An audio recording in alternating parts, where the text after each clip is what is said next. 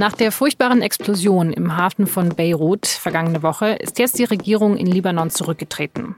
Wie es in dem maroden Staat weitergehen kann, darüber habe ich mit Moritz Baumstieger gesprochen. Er ist Redakteur in der SZ Außenpolitik und nach der Katastrophe nach Beirut geflogen. Sie hören auf den Punkt, den SZ Nachrichten Podcast. Ich bin Laura Terberl und los geht's nach einer kurzen Werbung.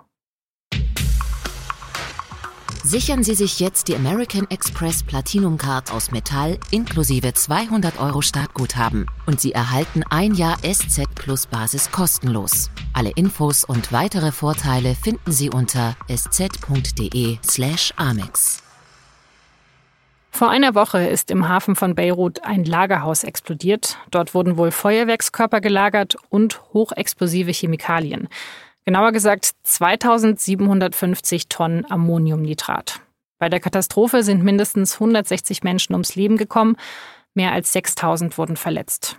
Und die Vereinten Nationen schätzen, dass durch die Explosion 300.000 Menschen obdachlos geworden sind.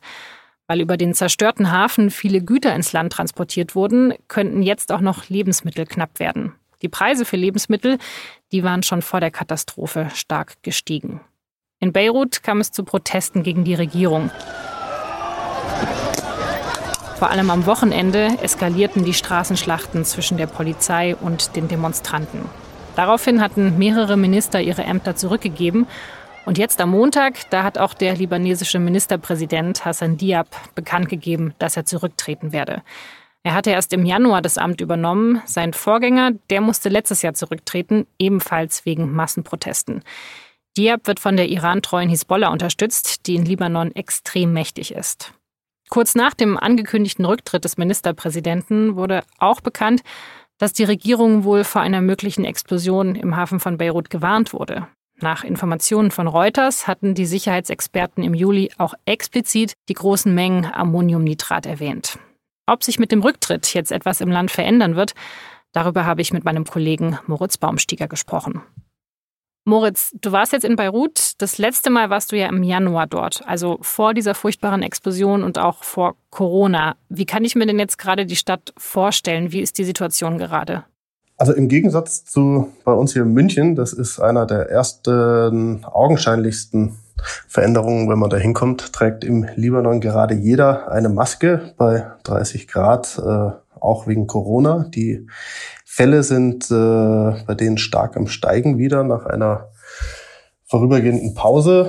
Wenn man sich dann vom Flughafen in die Stadt vorbewegt, sieht man zunächst hier und da ein paar zerborstene Scheiben. Dann, wenn man zu Fuß geht, hört man ein leichtes Knirschen ab und zu von den Glasscherben und irgendwann dann, je näher man eben an den Hafen herankommt, sind die Straßen zunehmend von absoluter Verwüstung geräumt. Äh, hm. Kühlschränke stecken in Autos oben drin, die Häuser haben keine Fassaden mehr. Es knirscht nicht mehr nur beim Gehen, sondern man läuft schon fast wie durch Schnee oder, oder Eis, weil so viele kleine Scherben auf der Straße liegen. Und zwischendrin versuchen die Bewohner der Stadt mit einfachsten Mitteln irgendwie dieser Katastrophe Herr zu werden, weil die Staatsmacht bisher quasi nichts tut. Also die Aufräumarbeiten, die sind komplett privat organisiert. Also Leute versuchen einfach selber diese Trümmer wegzuräumen.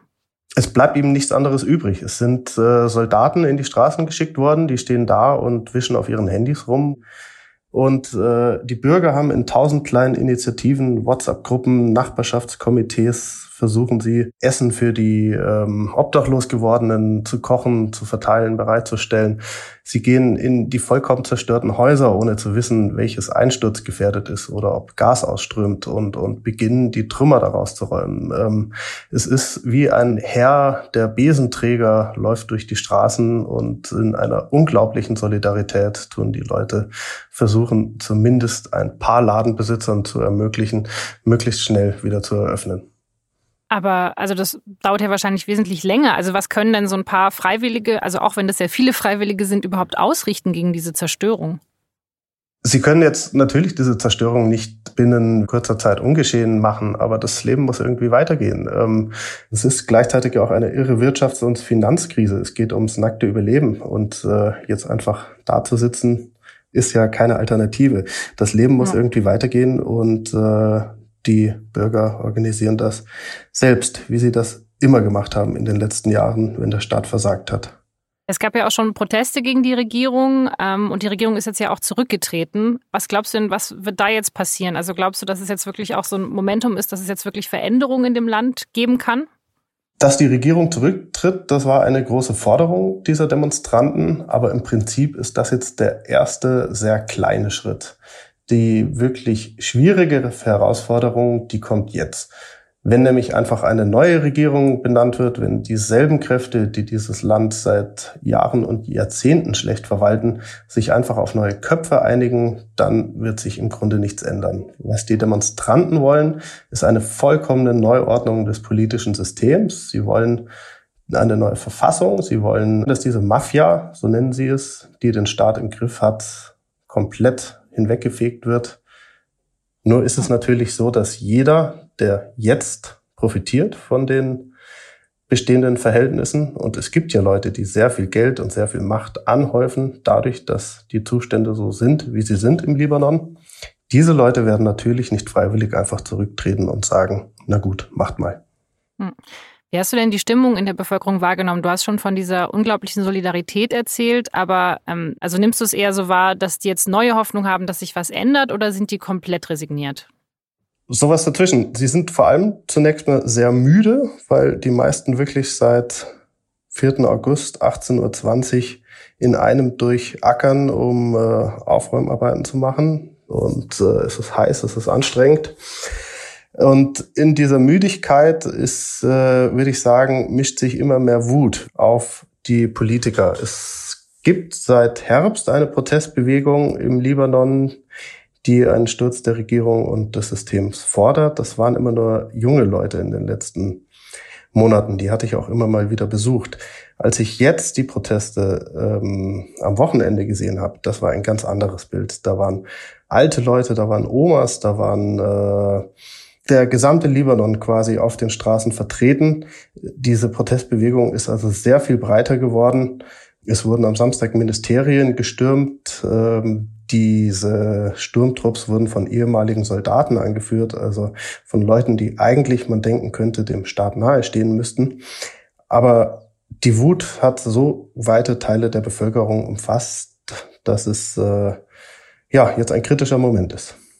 Vielen Dank an dich, Moritz. Du bist ja mittlerweile wieder in München, aber jetzt noch in Quarantäne wahrscheinlich. Genau, jeder, der aus einem sogenannten Risikogebiet zurückkommt, und der Libanon ist eins, muss sich am Flughafen obligatorisch testen lassen.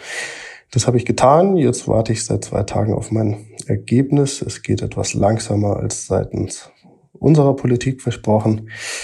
Äh, ich hoffe aber dringlich, dass ich bald hier aus meiner kleinen Isolationszelle wieder raus darf.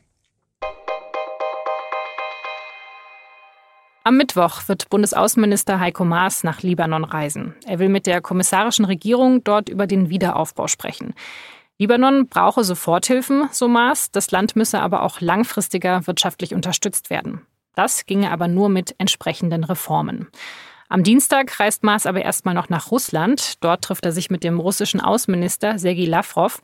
Es wird unter anderem um die Ostukraine und den Berliner Tiergartenmord gehen. Kurz vor seinem Abflug plädierte Maas dafür, wieder mehr mit der russischen Regierung zu kommunizieren. Russland hat den weltweit ersten Corona-Impfstoff zugelassen. Wladimir Putins Tochter, die soll auch bereits damit immunisiert worden sein. Mehr als 20 Länder haben angeblich schon Interesse an dem Präparat angemeldet. Allerdings fehlt bisher noch eine größer angelegte Studie, die die Wirksamkeit des Impfstoffs belegt. Und solange diese Studie nicht vorliegt, kann der Impfstoff auch nicht in der EU zugelassen werden. Am Montag hat ja der SPD-Politiker Olaf Scholz seine Kanzlerkandidatur bekannt gegeben. Er wurde vom Vorstand und vom Präsidium einstimmig nominiert. Jetzt hat auch Kevin Kühnert, der Juso-Chef und SPD-Linke, erklärt, dass er Scholz Kandidatur unterstütze.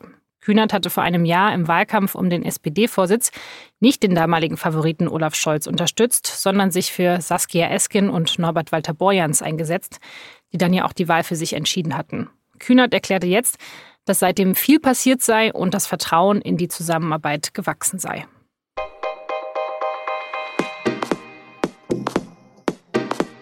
In der Corona-Krise greifen Barcelona und andere spanische Städte zu drastischen Maßnahmen. Airbnb-Wohnungen, die jetzt leer stehen, die werden beschlagnahmt und an verarmte Familien gegeben. Und vielen Airbnb-Vermietern, denen scheint es plötzlich doch wieder attraktiver zu sein, langfristig an Einheimische zu vermieten, jetzt wo nicht mehr so viele Touristen kommen. Wie die Corona-Krise den Wohnungsmarkt in diesen Städten verändert, das lesen Sie in der SZ vom Mittwoch. Das war auf den Punkt. Redaktionsschluss war 16 Uhr. Vielen Dank fürs Zuhören.